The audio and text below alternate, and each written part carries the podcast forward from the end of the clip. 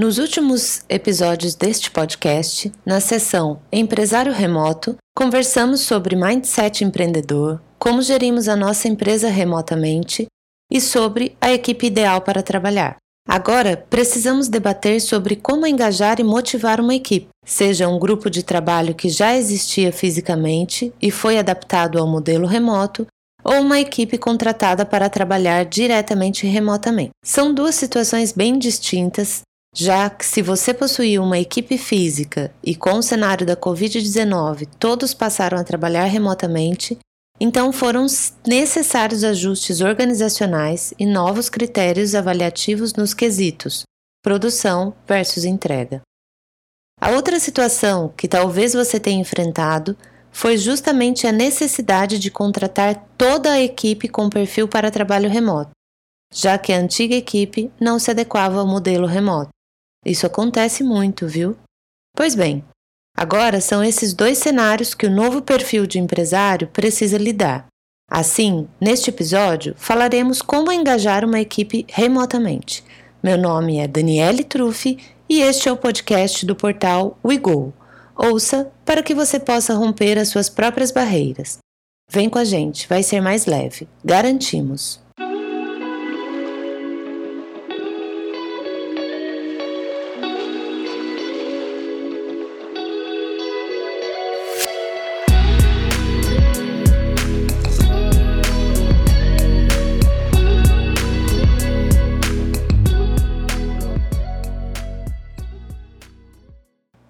Ponto importante a ser considerado aqui é que estamos muito longe de sermos os grandes conhecedores de pessoas, equipes e engajamento.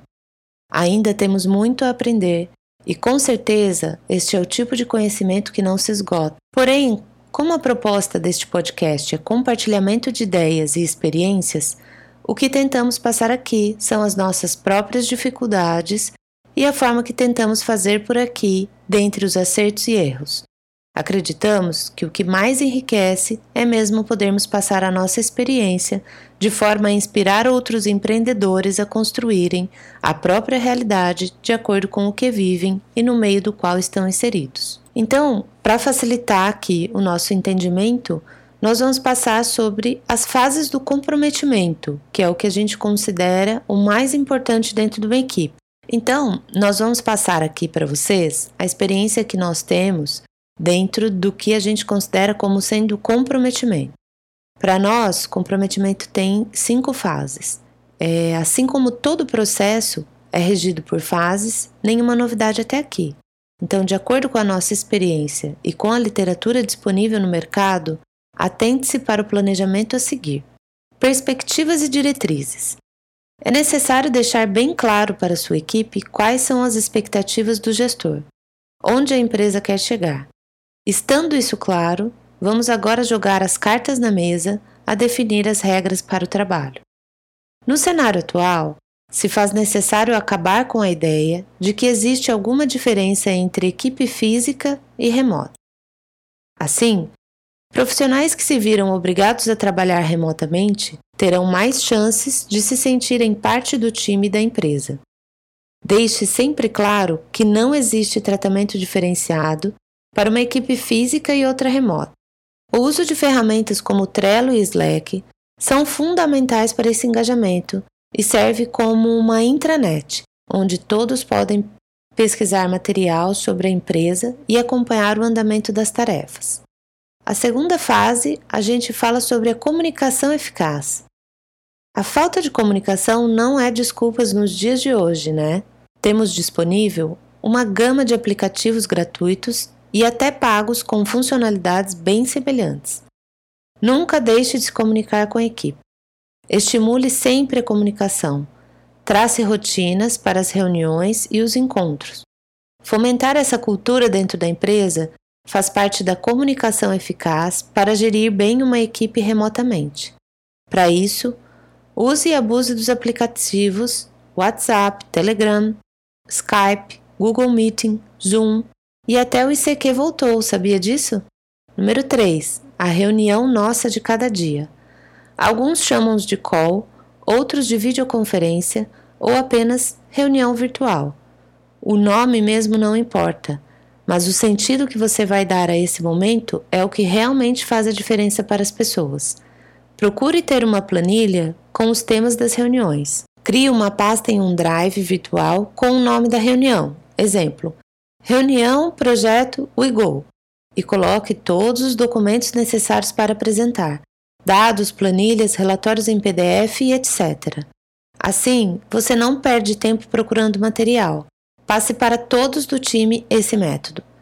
Procure cultivar junto aos colaboradores os mesmos padrões de comportamento para as reuniões.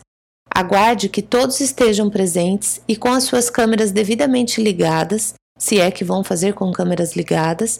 Explique que as falas e argumentações precisam ser individuais para não causar atropelamento. Disponibilize fones de ouvido com o microfone para o time. Lembre a todos para manter o microfone no mudo para não causar interferência. Número 4. A velha conversa fiada.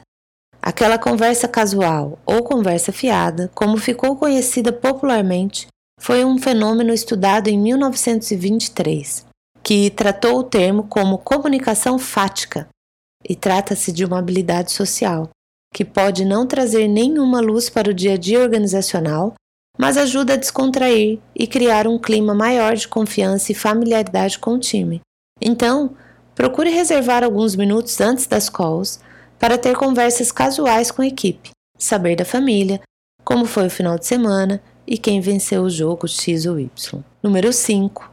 Somos, sim, um time. Acredito que esse seja o ponto principal dessa nossa conversa. Deixar bem claro para a equipe que todos estão juntos e são necessários para a manutenção da saúde da organização, Demonstre sempre a importância do trabalho de cada membro da equipe. Dependendo da personalidade de trabalho do colaborador, a distância pode parecer um fardo e um dia triste de trabalho. Fazer essa pessoa entender que faz parte de um time e que os gestores estão sempre disponíveis traz à tona sentimento de confiança e diminui a distância. Antes de encerrar esse episódio, gostaria de abordar um tema que foi central em episódio anterior, que é sobre a equipe ideal.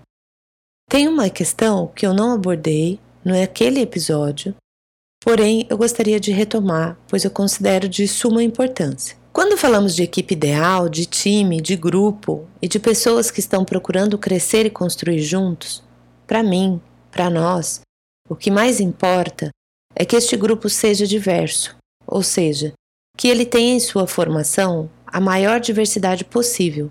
Isto inclui gênero, raça, nacionalidade, religião, opção sexual, formação universitária ou não, hobbies, vivências, experiências. Boto fé que um grupo heterogêneo tem muito mais a contribuir com os outros do que um grupo homogêneo. Então, esse é o ponto que eu gostaria de complementar do episódio sobre a equipe ideal. Estas, então, foram as fases do comprometimento que conseguimos passar neste momento e espero que tenhamos alcançado e inspirado alguém. E para encerrar aqui, deixo uma analogia interessante. Quando eu morava na Ilha Bela, eu remava canoa havaiana. Se você não sabe o que é canoa havaiana, vale a pena colocar um vídeo para entender do que eu estou falando. E quando você começa a remar, percebe o nível de sintonia que a equipe tem que ter para que a canoa vá na mesma direção e da forma mais eficiente possível. Para isso, os remos precisam entrar e sair da água no mesmo tempo. Todos precisam acompanhar o hip e marcar o tempo das remadas. E olha que eu remava uma OC6, ou seja, eram seis pessoas tentando a sincronicidade dentro de um mar nem sempre liso. E por que eu contei isso tudo? Pois durante meus treinos de remada, eu pensava o tempo todo no quanto uma equipe empresarial precisa remar junto, precisa aprender a remar junto. Acho que deu para entender. Valeu, pessoal! Até a próxima!